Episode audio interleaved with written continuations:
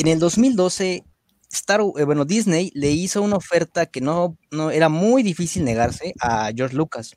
Esta oferta era por 4 mil millones de dólares para comprar su franquicia, eh, pues multimillonaria, ¿no? Que es, pues, todas las películas, todas las, todos los personajes y todo lo que conlleva. Lucas accedió porque ya estaba cansado de ser acosado por este, estos fan tóxicos, esos que son imposibles de convencer. Tres años después de su adquisición en el 2015, lanzaron su primer película bajo el sello de Disney titulada El despertar de la fuerza.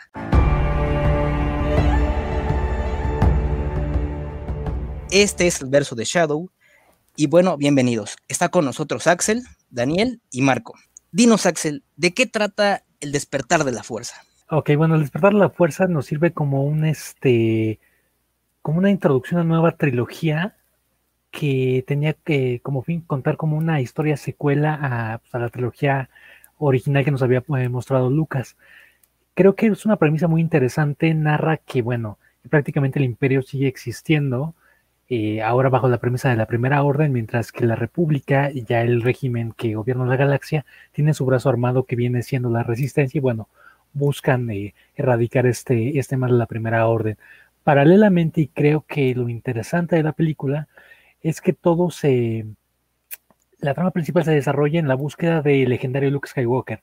Es el Luke Skywalker que destruyó la Estrella de la Muerte, Luke Skywalker que enfrentó a Darth Vader, Luke Skywalker que logró la redención de Darth Vader, prácticamente el, Jedi, ¿no? El, Jedi original. Eh, conocemos a Rey, una chatarrera que aparentemente viene de ninguna parte, que quizá remite mucho a un personaje del universo expandido que es Jania Solo. ¿Y esto por qué? Porque también nos presentan al hijo de Han Solo, Ben Solo, o Kylo Ren, que viene siendo el antagonista de la película, que funciona para un ser superior, por así decirlo, un mal en las sombras, que es el líder supremo Snoke, que en su momento, bueno, nos, eh, nos remitió un poquito a Dark Plagueis e incluso a Palpatine por la manera en que sonaba el tema cuando aparecía. La película eh, marca con el regreso de varios personajes originales de la trilogía interpretados por los actores originales, Carrie Fisher, Harrison Ford, Anthony Daniels, etc. Creo que la película del despertar de la fuerza es buena. Incluso podría decir que de la trilogía secuelas es la mejor. Creo que sentó unas muy buenas bases. Sí abusó mucho de la nostalgia, tomó muchos elementos que ya conocíamos, pero a final de cuentas son elementos narrativos a los que estamos acostumbrados es el típico viaje del héroe que a la gente le gusta. Lo hemos visto en El Señor de los Anillos, lo hemos visto en Harry Potter, la trilogía original de Star Wars. Creo que fue un buen punto de inicio y me parece que la caída y prácticamente tirada a la basura de la trilogía vino con la subsecuente secuela que fue Los Últimos Jedi. No sé qué, opinan este, ustedes dos, Daniel y Marco, sobre primeramente el despertar de la fuerza. Pues yo recuerdo que cuando la vi, o sea, la, primera vez fue como algo súper emocionante porque pensaba que jamás iba a volver a ver una película de Star Wars. Y, y no sé, o sea, creo que es algo complicado porque no es una buena película. O al menos para mí no es una buena película porque copió totalmente una historia que ya conocíamos y y nada más como que tomó elementos como súper importantes para nosotros, para que, pues como que sintiéramos que era, que era lo que buscábamos o que era lo que nos gustaba. Por ejemplo, em, cuando presentan a Kylo Ren, yo recuerdo que a mí me, pareció increíble cómo detuvo el rayo láser, porque, no sé, o sea, me recuerdo como a Yoda en, en el ataque de los clones Tal vez sea como algo absurdo, pero realmente sentí que era tan poderoso como él. Además de que pues no conocíamos al personaje y, y sí parecía que iba a ser como alguien súper imponente y súper increíble. Y no fue así, o sea, simplemente presentaban los personajes y va cayendo, cayendo, cayendo, cayendo. Y entonces fue como, ok, ¿por qué nos muestran primero como a Finn, que parece que va a ser un personaje maravilloso, eh, como súper importante y que no tiene, pues no tiene nada que hacer ahí. O Rey, que es nadie, pero a la vez es muy buena con la fuerza, ¿no? es súper sensible a la fuerza y la utiliza mejor que, pues que muchos personajes que conocíamos que realmente tuvieron un entrenamiento. Entonces, no sé, o sea, yo realmente tuve un conflicto con esa película porque siento que no, no la trabajaron bien. Todo lo que nos mostraron era simplemente copia de lo que conocíamos, pero sin algo nuevo o sin algo bueno. No sé qué piensen ustedes. Creo que aquí con, lo que mencionaba Daniel, eh, yo la verdad, bueno, ya he visto las películas un par de veces. Hoy me di a la tarea de volverlas a ver, ¿no? O sea, como para tratar de tenerlas lo más frescas posibles. Y la verdad es que, híjole, había varias partes de la película que ni siquiera me acordaba. Eh, o sea, hay partes en las que de verdad sí es como de, ay, sí es cierto, esto pasaba, ¿no? Y pues realmente no es como que te pierdas mucho, ¿no? O sea, al final creo que te sigues quedando con parte de la historia. Eso por un lado. Por el otro, eh, debo coincidir, Kylo Ren cuando lo presentaron me parecía un enemigo así muy poderoso, ¿no? O sea, de mucho cuidado. Eh, la voz, incluso de la, bueno, que le daba la máscara, era interesante. Y la verdad creo que, no sé, a lo mejor esto no va a estar de acuerdo muchos de ustedes, pero para mí Kylo Ren es una de las peores decepciones de toda la saga. Porque la verdad, para mí, termina siendo un niño que no está decidido a hacer nada y que se la pasa lloriqueando por cualquier cosa. O sea, es una versión como hipersensible de Anakin episodio 2, pero llevado como a la máxima potencia. Y la verdad es, es, o sea, no me causa terror en lo más mínimo. O sea, en ninguna parte yo siento como de, este güey es un, un Sith o un caballero de Ren muy cabrón. La verdad es que no. O sea, le cuesta trabajo ganarle a un droid, ah, perdón, a un Stormtrooper de intendencia, le cuesta trabajo ganarle a una chatarrera que apenas si sabe usar un, staff de, hierro. O sea, la verdad es que muy pocos son los argumentos que podría tener Kylo Ren para, digamos, este, poder como argumentarse de que, ah, bueno, tal vez la herida de, la ballesta de Chewbacca. Pues sí, ok, estoy de acuerdo, pero mucho antes ya le habían presentado cierta resistencia y no sé, como que para alguien que haya sido entrenado por Luke y para después haber sido entrenado por Snoke, me parece un villano muy patético. O sea, justo cuando el otro día que Memo decía, ah, es que hubo personajes como Kylo Ren que atraparon, yo me quedé pensando como, dude, no sé, o sea, más bien fueron los memes, porque yo en la neta no conozco a alguien que digas, güey, soy fan de Kylo Ren. O sea, está chingón el traje, pero pues Grievous tiene un traje más chingón. Ok, recordemos que retoma la historia que ya había finalizado hace 32 años, entonces fue difícil para tanto para Disney, para Kennedy y J.J. Abrams como empezar una nueva historia. Prácticamente se, saltaron una trilogía entera porque ya nos, ya presentan a personajes totalmente nuevos. Y es aquí donde eh, vienen los problemas, ¿no? Por ejemplo, si bien eh, la base de Finn es interesante, el trooper rebelde, ¿no? El que se quiere como desaliñar de los malos, eh, entonces, a la hora de la ejecución con este personaje, a mí no me termina de convencer, o sea, hace unas acciones muy, muy tontas, muy cuestionables para ser un trooper. En el caso de Poe, me parece que solo es el piloto, el piloto rebelde que no tiene una cabida en este mundo, no tiene un desarrollo más allá de ser bueno en, el espacio. Con Rey, bueno, eh, como ya dijeron, solo presentan como a la chica que no es de nadie, perdón, de ningún lugar, pero resulta ser toda una, una máster en todo lo que se le atraviesa. Sí, más o menos un poquito retomando lo que mencionaba Daniel, sí retoman muchos elementos que ya conocíamos. Sí, bueno, yo creo que lo que se refería a Excel es justo como este tipo de eh, eh, cómo retomar lo anterior para atraer justo a las, a las, pues sí, como fans anteriores y tratar de mezclarlo con los nuevos, ¿no? En este intento de atraer a la gente como amante de lo clásico y también atraer a público nuevo con personajes como Finn, Kylo Ren y Rey, eh, yo puedo entender que se dé esta mezcla, ¿no? Tratando también de mezclar estos dos valores. Sin embargo, eh, sí lo considero un acierto y también hay que tomar en cuenta que Disney no es de las bueno, no es de las empresas que se arriesgan mucho, sinceramente. Y eso lo vemos no tanto solo con Disney, sino, con Star Wars, sino también con Marvel.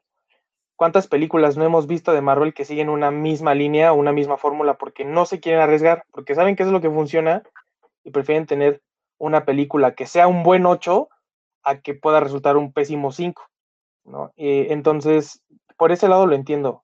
Sí, creo que llegan a abusar un poco de la nostalgia, porque al final del día, ah, o sea, pareciera que Star Wars se reduce solamente a 10 planetas, y no es así. O sea, estamos hablando de un universo que tiene infinidad de planetas infinidad de razas, infinidad de naves, y se termina reciclando lo mismo.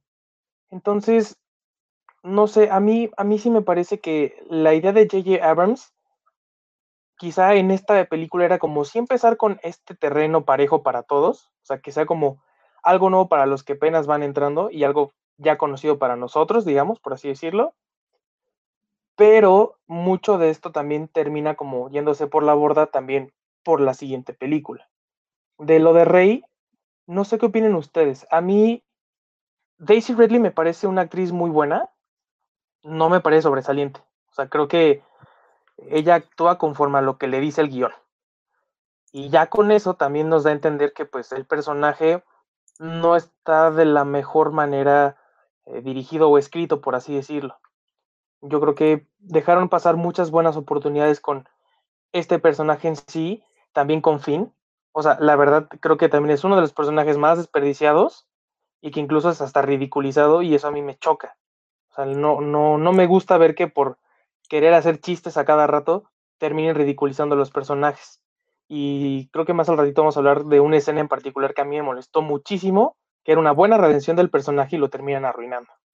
Mm, yo creo que el problema principal fue que esta historia no trata sobre los personajes originales trata sobre el nuevo elenco y no, no trabajaron el nuevo elenco. O sea, en el primero, lo primero que hacen es hablar de Luke, ¿no? O sea, darle eh, la ubicación de Luke al droide. Y también tenemos a, a Han Solo y a Chewbacca. Han Solo es mi personaje favorito y por eso pues me emocionó muchísimo que pues que casi toda la historia fuera de él, ¿no?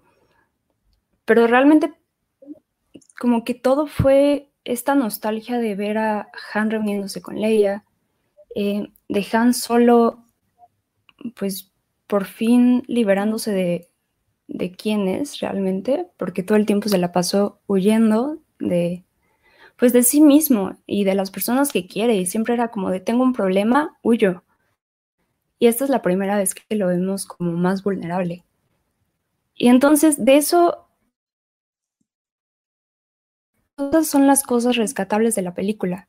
Ver a los personajes que conocíamos de una forma vulnerable, pero no de los personajes nuevos. Y ese realmente creo que fue el mayor error de, pues, de esta película, que Rey, como dices, sí, Daisy es una gran actriz y creo que hace bien el papel, pero no sabemos realmente de qué se trata su papel o al menos yo tengo un montón de dudas sobre quién es eh, Rey todavía. Y el desenlace que le dieron es pésimo. Y en, el, o sea, en, la película, en el episodio 7, creo que el mayor error fue cuando... Bueno, no, no el mayor error, más bien cuando está la pelea entre Rey y Kylo y ella se da cuenta de que tiene la fuerza esa escena es súper emocionante porque aparte empieza a sonar la música. Y eso es lo más padre de Star Wars, ¿no? O sea, que la música es lo que te está guiando en todo. Y entonces, justamente en ese momento, cuando agarra eh, el sable de, de Anakin y de Luke, eh, es como lo único, digamos, emocionante de, su personaje. Pero a la vez no tiene sentido porque en qué momento se dio cuenta que era sensible a la fuerza y cómo la usó. No sé, realmente creo que nada está bien trabajado. Tengo un problema con Han Solo y es que a lo largo de la trilogía original lo vemos evolucionando, ¿no? De ser, me llega a la memoria cuando, ok, cumple con su cometido antes de ir toda la flota rebelde hacia la Estrella de la Muerte y los deja, dice, bueno, yo ya cobré, ya me voy, pero regresa para ayudar a Luke y, e irse de ahí y después sigue ayudando a Leia y ya se vuelven ahí compadres, ¿no? Pero en esta película retrocede totalmente, porque él lo dice, ¿no? Vuelvo a hacer lo que hacía mejor. Entonces, no entiendo si ya formó una familia, ya tiene un hijo, ya liberaron a la galaxia del emperador, ¿por qué volver a lo que era, mejor? Es, sí, si bien eh, esto es una forma de escapar de la realidad, se me hace una forma muy burda, muy poco respetable en lo que es el personaje. ¿Qué opinas tú de la evolución de Han Solo, Axel? Es que más nada no es una evolución, al contrario, es que sí, como mencionas, un retroceso. Creo que la onda fue como para, sí, para tratar como de mantener como la esencia de lo que la gente conocía del personaje. Creo que es una pena, me parecía como, mira, me hubiera parecido interesante si esto nos hubiera llevado al reencuentro de la triada original, cosa que desgraciadamente nunca pudimos ver a lo largo de la trilogía. Creo que se hubiera sido entendido, ok, Han Solo está este, en su punto depresión, volvió a hacer lo que era antes, bla, bla, ok, pero va a buscar la manera de redimirse. Porque de cierta manera lo vemos que se quiere redimir cuando le hacen la mención a Luke Skywalker, como que esa nostalgia de, ah, ok, en los tiempos pasados, bla, bla, bla, creo que puede ser un buen motivador para tratar de regresar a a ese personaje con el que finalicé en el episodio 6.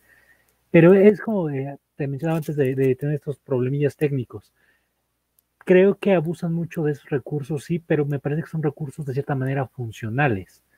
Y aparte del universo de Star Wars, como te he dicho, hay, varias, este, varios elementos narrativos que se repiten. Tenemos esta super entidad destructora espacial, también está el juego de Asalto Rebelde de PC, que es prácticamente lo mismo creo que, que, más nada la queja es de que vimos estos elementos eh, repetirse en el cine, porque los hemos visto en cómics, en novelas. Creo que no, que no afecta tanto. Creo que las expectativas realmente estaban muy altas. Y quizá el problema fue eh, la dirección, mm, no tanto la dirección de Abraham, yo diría que la dirección general del plan a lo que se, quiere se quería contar con esta trilogía de secuelas. Porque a final de cuentas la trilogía original comenzaba con qué? Con mostrarnos eh, la destrucción de la, de la, Estrella de la Muerte para culminar con la redención de Darth Vader y la caída del Imperio. La trilogía precuela nos, iba, nos mostraba el inicio de Anakin Skywalker hasta su caída para convertirse en Darth Vader. Aquí prácticamente no había un qué, o quizás sí había un qué, porque recordemos que Ryan Johnson prácticamente dijo que omitió el guion que tenía planeado este J.J. Abrams, porque J.J. Abrams nos pone, muy, nos pone eh, muchísimas este, interrogantes que uno diría, ah, ok, esto lo podemos abordar en una secuela, esto se ve interesante.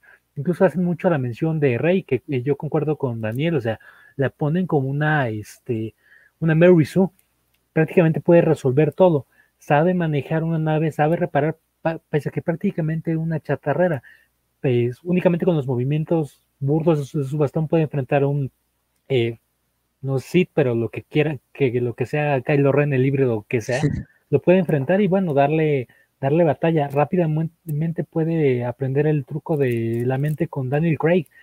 Eh, creo que sí, había mucho más de fondo. Por eso creo que el problema de, si bien esta película tiene varios problemas, me parece que son aceptables. Me parece que el problema vino con la subsecuente película que prácticamente tiró toda la basura, porque no solo eso, o sea, ocasionó que Colin Trevor renunciara a la película. Recordemos que Mark Hamill varias veces dijo, yo estoy de acuerdo con lo que Colin Trevor planeaba para Luke Skywalker, estábamos en la misma, en el mismo canal, pero la segunda parte es lo que, híjole, e-, es como cuando se estrenó Avengers Endgame, ¿no? Que decían que nos iban a dar una escena muy buena y fue un Hulk a medio terminar. Tú alguna vez dijiste, fue como pintarnos el dedo. Más o menos yo creo que, que fue así, no sé cómo, cómo opinen los demás. Mira, antes de pasar a lo que es The Last Jedi, eh, mencionaste una cosa importante, que es eh, las subtramas que nos presentan, ¿no? Una, una que yo rescato mucho es cuando Rey está bajando ahí debajo del, del, del bar de Mascanata y oye que le está llamando el sable toca el sable y oye, bueno, eh, ve una visión. ¿Qué nos puedes comentar de eso, Dani? Es que primero quiero decir que no estoy de acuerdo con lo de Han Solo. Yo, yo creo que ese fue un riesgo bueno, porque pues agarraron un personaje que conocemos por su cinismo y, lo mostraron más emocional. O sea, realmente la mayoría de las veces que, que he comentado esta película con alguien, decían que esperaban ver a, a Han Solo con Chewbacca, así como en un momento de, de esplendor, en el que él salvaba a todos, ¿no? O sea, que iban a salir como con una super arma o algo así y se iban a sacrificar por el bien de todos. Y creo que si hubieran hecho eso, no hubiera crecido para nada el personaje, o sea, hubiera quedado como, no sé, creo que no hubiera funcionado, sobre todo porque para muchas personas Han Solo es un personaje bastante simple y que solamente eh, la gente lo quiere o, o la grandeza de este personaje se debe a, al carisma natural de Harrison Ford. Que obviamente, pues, no me imagino a Han Solo si no fuera Harrison Ford, ¿no? O sea, cada vez que recuerdo que Al Pacino iba a ser eh, eh, Han Solo, pues no lo veo, simplemente creo que no, no hubiera sido lo mismo. Pero, em, pues, es como lo que les decía hace rato, ¿no? La vulnerabilidad con la que lo vemos es algo que jamás había mostrado este personaje.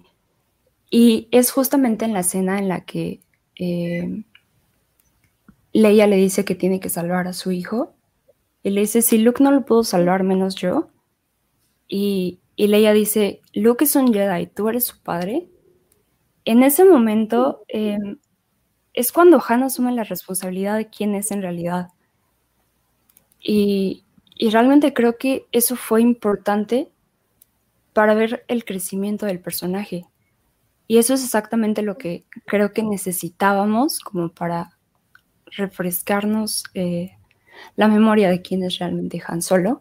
Y además de que creo que eh, va muy bien relacionado con, con, el Han de A New Hope e incluso con el de Solo. Y esa escena creo que fue importante para el spin-off de Solo, que aunque era necesario. Y, ah, regresando a, la escena que, mencionas de, eh, de Rey, la visión de Rey, em, creo que fue algo interesante, porque, em, perdón, me, perdí. fue algo interesante porque nunca... Eh, esta chica realmente no sabía qué era la fuerza, no, no conocía nada de esto y de alguna forma pensaba que era como una leyenda. Entonces, al, al sentir la fuerza, creo que obviamente siente miedo, sale corriendo de ahí, pero es la que la motiva a, a continuar con, con esta historia. Es la que la motiva a, a descubrirse y, y, buscar de dónde viene. Y, creo que esa es como la escena en la que pudimos conocer mejor a Rey, o más bien pudimos conocer eh, cómo funciona la fuerza, ¿no? Porque al menos yo sigo sin entender cómo es que descubren eh, que son sensibles a ella. Y, aquí creo que pudieron eh, llevarlo mucho más allá, explicarlo de una forma más interesante y, desperdiciaron la oportunidad simplemente asustando a Rey y haciendo que saliera corriendo. Eh, es que es bien curioso lo que, lo que dice Daniel, ¿no? Y también lo que hace rato decía Axel de varias cuestiones que parecen ilógicas y lo comentábamos. Y eh, varias de estas cosas se explican como en los libros o novelas que fueron sacando después de la película. ¿no? O sea, por ejemplo, dicen, bueno, es que, ¿por qué el estilo de Kylo Ren se ve tan chafa, no? O sea, ¿por qué pelea tan mal? Bueno, es que el, niño inteligente quiso mezclar los siete estilos de combate con el sable láser. Entonces es como un estilo híbrido, pero mal hecho. Por eso pelea tan mal, porque no está perfeccionado. Esa es una. La otra es, realmente él ya tenía mucho tiempo sin enfrentarse a alguien con un sable de láser. Esa es la otra. Luego también dicen que Finn, a pesar de que era de mantenimiento, porque él lo dice en la película, se supone que fue entrenado para pelear con seres que usaran un sable láser, porque en aquel entonces no es que fuera súper común, pero ya había antecedentes. Entonces, por eso es que más o menos sabe utilizar uno, supuestamente. Pero todos estos argumentos o todas estas como justificaciones vienen en un libro, lo cual es pésimo, porque si tú vas a sacar material extra a la película es para enriquecerla, no para tapar los, los agujeros argumentales que existen dentro de ella. Y eso es lo que pasa con estas películas, no solamente con esta, sino con las siguientes. O sea, hay varias partes en las que dices, bueno, ok, ¿cómo, ¿cómo es que Rey se hizo tan buena piloto? Ah, bueno, es que en el libro te explican que ahí en Jakku había un simulador de, de, había un simulador, entonces así es como ella aprendió a manejar. También te explican, ah, bueno, este, justo por, porque es que eh, descubrió la fuerza o descubrió que ella tenía la fuerza, pues es que ella antes ya había tenido sueños similares. No había tenido una visión tan vivida como con el sable, pero ya había tenido otras visiones. Pero es que todo ese tipo de cosas te las explican en un libro, el cual tú no tendrías por qué comprar, perdón, no tendrías por qué comprar, sino porque realmente es, o sea, tú vas y va, tú vas a ver una película por una historia completa. Si te quieren sacar más información adicional, está perfecto, adelante, ¿no? Y lo hemos visto con otras franquicias, llámese El Señor de los Anillos, llámese incluso Harry Potter, ¿no? O sea, y yo entiendo que a lo mejor es mucha información para condensarla en una película, pero son detalles esenciales para la trama, porque si no, entonces literal se aplica la de, pues un hechicero lo hizo, porque justo como dicen él, ¿y cómo es que esta chica de la nada ya le puede ganar un al señor de los caballeros de Ren? O sea, no, no hay lógica en ese sentido, ¿no? Y por más que digan, es que la fuerza se mueve en caminos misteriosos, no, no es cierto. O sea, ya lo vimos muchas veces que para ser un buen usuario de la fuerza necesitas práctica y entrenamiento, cosa que ella no tenía. Entonces, pues ahí, o sea, no, no hay justificación, ¿no? Y esa es también una de mis molestias quizá con, esta trilogía en concreto. A mí la parte de la visión me parece que es un buen golpe de nostalgia. Eh, yo, por ejemplo, que la vi doblada, me gustó muchísimo volver a escuchar a Jesús Barrero, aunque sea una última vez como Luke Skywalker.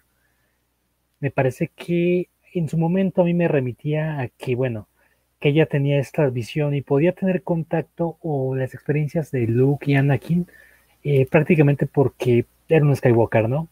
decía, ah, ok, quizá no es ya solo, pero bueno, tendríamos ahí a, originalmente es Ben Skywalker, pero por ahí tendríamos entonces quizá una transpolación del universo expandido.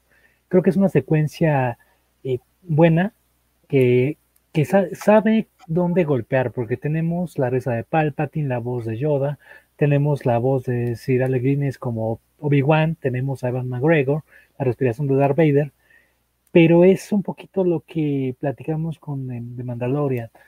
Eh, es mucho, es como, como mucho para nada, o sea, como que realmente no te aporta nada. Ok, sí es bonito, es un buen golpe de nostalgia, pero realmente, ¿qué me, qué me estás aportando narrativamente? Creo que, que nada, y es un poco que por esta cuestión de cómo construyen a Rey, ¿no?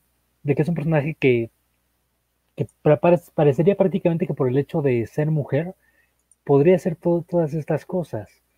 Y creo que de eso no se trata. Hemos visto otros personajes femeninos en la saga, por ejemplo, de la saga Disney, vamos a remitirnos únicamente a Jean Erso, que me parece que es un personaje femenino mejor construido, que sí tiene ciertas habilidades, pero también tiene ciertas complicaciones, cosa que, bueno, que Reino parece que todo está acomodado para que su viaje sea, su viaje del, del héroe sea sumamente corto y sin ningún problema, o sea, puede entrar ahí en, en directo como jugando un tutorial casi casi. Ok.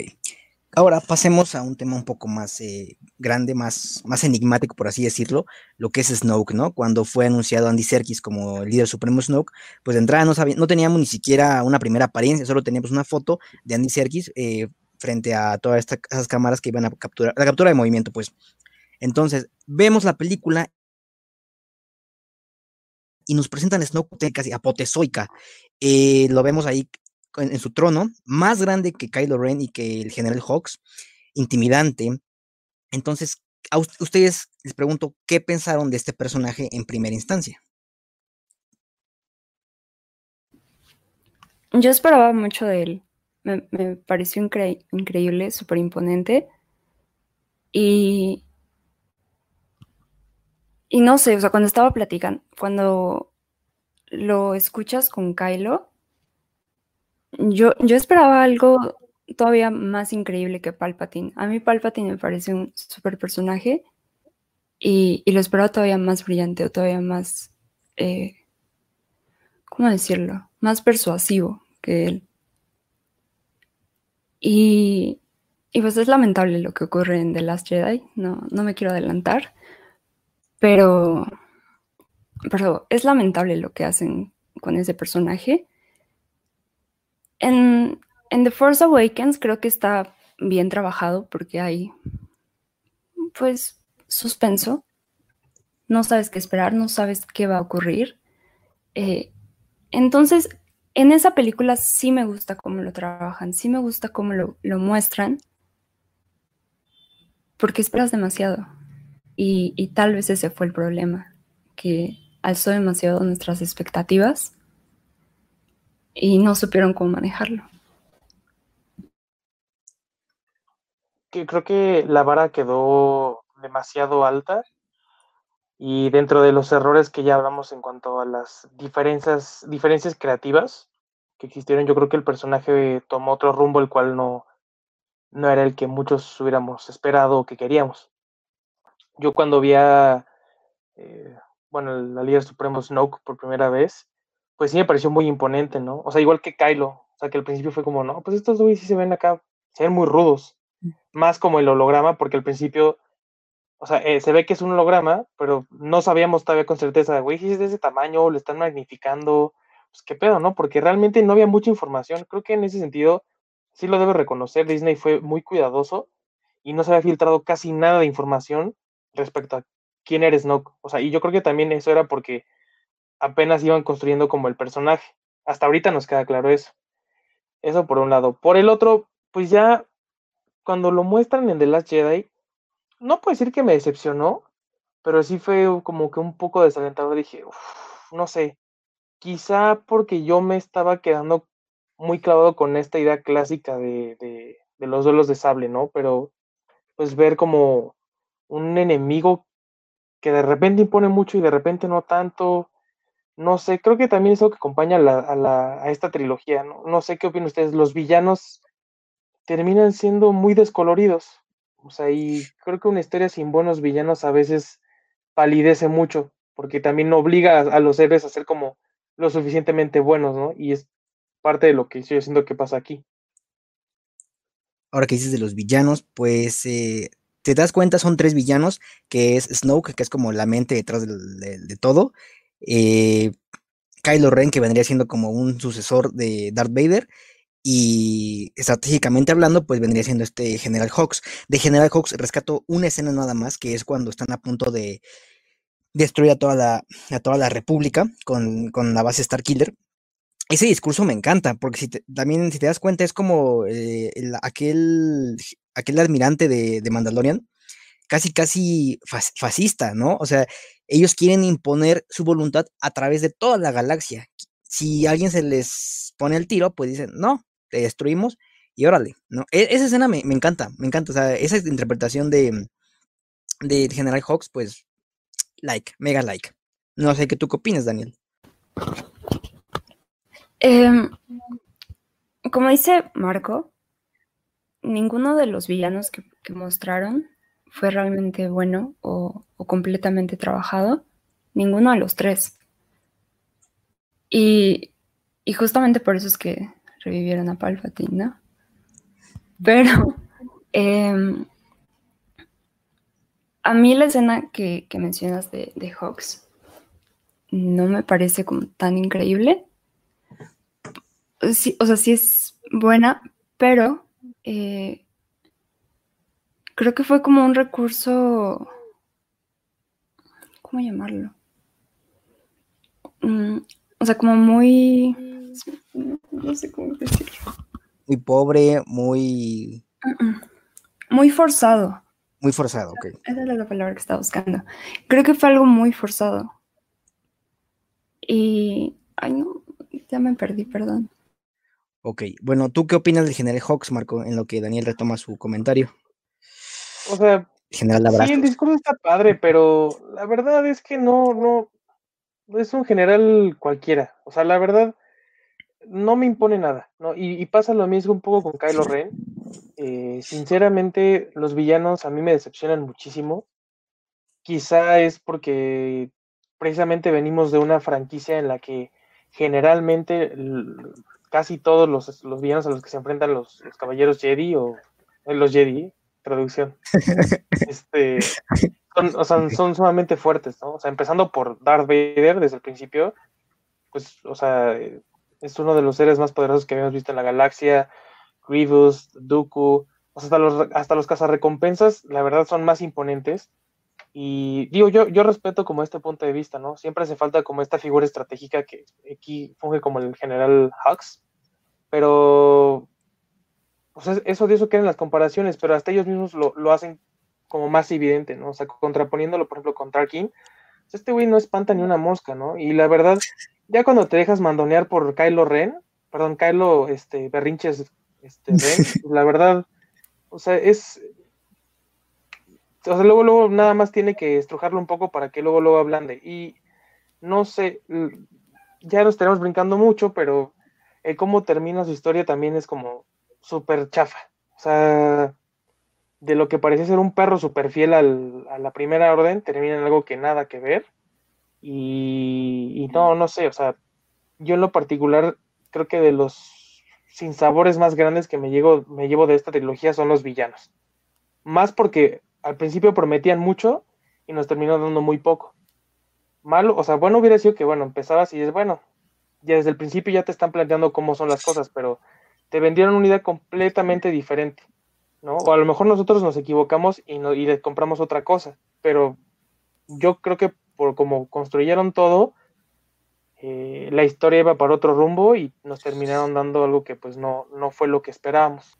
Es que en parte me parece que dejaron la vara muy en alta con los villanos. O sea, simplemente Darth Vader es los villanos más icónicos de la historia del cine.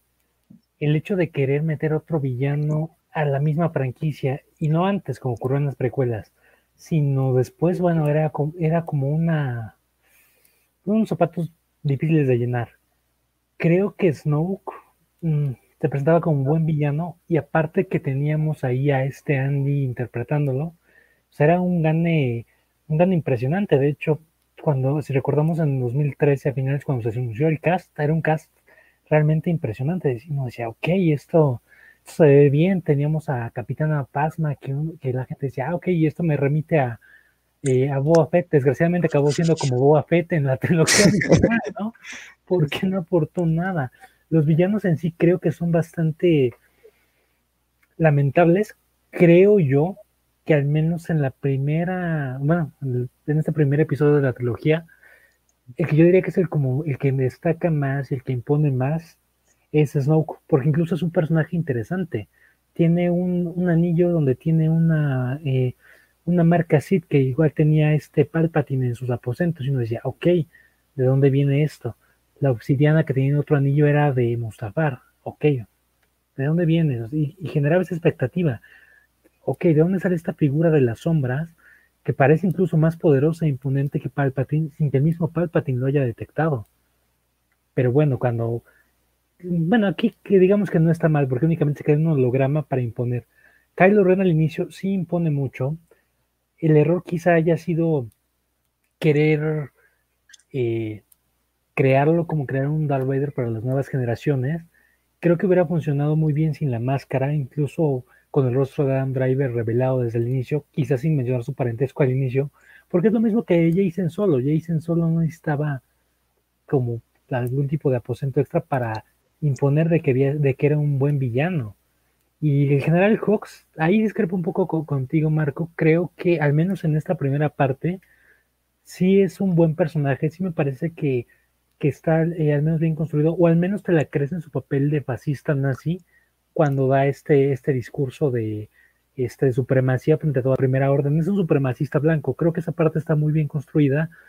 Y bueno, retomando un poquito lo que había mencionado de Capitán Opasma, bueno, terminó siendo otro Boba Fett. No aportó realmente nada. Al inicio, igual, cuando está con Kylo al, inicio de la película, uno dice, este personaje va a ser interesante.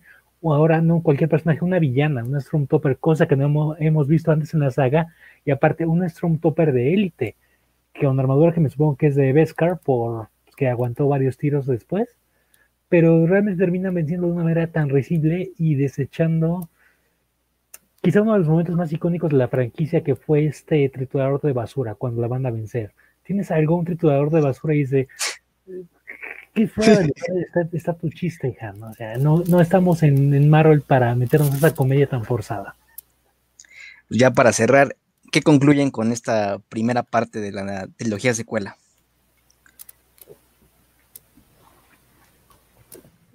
Mm, lo que puedo rescatar es que a todos los personajes los presentaron de una forma buena. O sea, la, primera aparición de cada uno fue interesante. Te dejan eh, esperando más la batalla entre Rey y Kylo creo que es realmente buena. Eh, posiblemente una de las mejores escenas de, la película. Y eso es lo que te hace querer ver la siguiente. El problema fue que pues no trabajaron una trilogía completa, fueron pedacitos y por eso no funcionó. Si la vemos como una película sola, posiblemente eh, pues sí diría que es una buena película de Star Wars, sin embargo, no creo que funcione como, como una secuela. Pues creo que es una película que planteó ciertas bases. No creo que sea mala. Yo sí, sí la he disfrutado. Y pues creo que dentro de lo. Pues dentro de lo malo, creo que es algo bueno creo que sí coincido con Axel en, que dijo que era la, para él la mejor película de las tres. Me parece que es una buena película de inicio, me parece que sienta muy buenas bases y el final creo que es el mejor que he visto, o al menos mi favorito en una película de Star Wars, porque prácticamente te sientan, incluso por esto J.J. Abrams tomó la película cuando había rechazado un par de veces dirigirla, le dijeron los ejecutivos de Disney, ¿quién es Luke Skywalker? Ese fue el gancho para que Abrams tomara la película nos, meten el mito de Luke Skywalker y al final, cuando Rey se encuentra a Luke Skywalker, el tema de la fuerza, le enseña el sable y que sin ninguna palabra le está diciendo que necesita su ayuda, me parece una secuencia bellísima. Desgraciadamente, eh, la secuencia la tiran al caño y nos pintan el, dedo del medio a todos los fans en la, subsiguiente, en la siguiente película. Pues eso fue Despertar de la Fuerza y nos vemos en la próxima.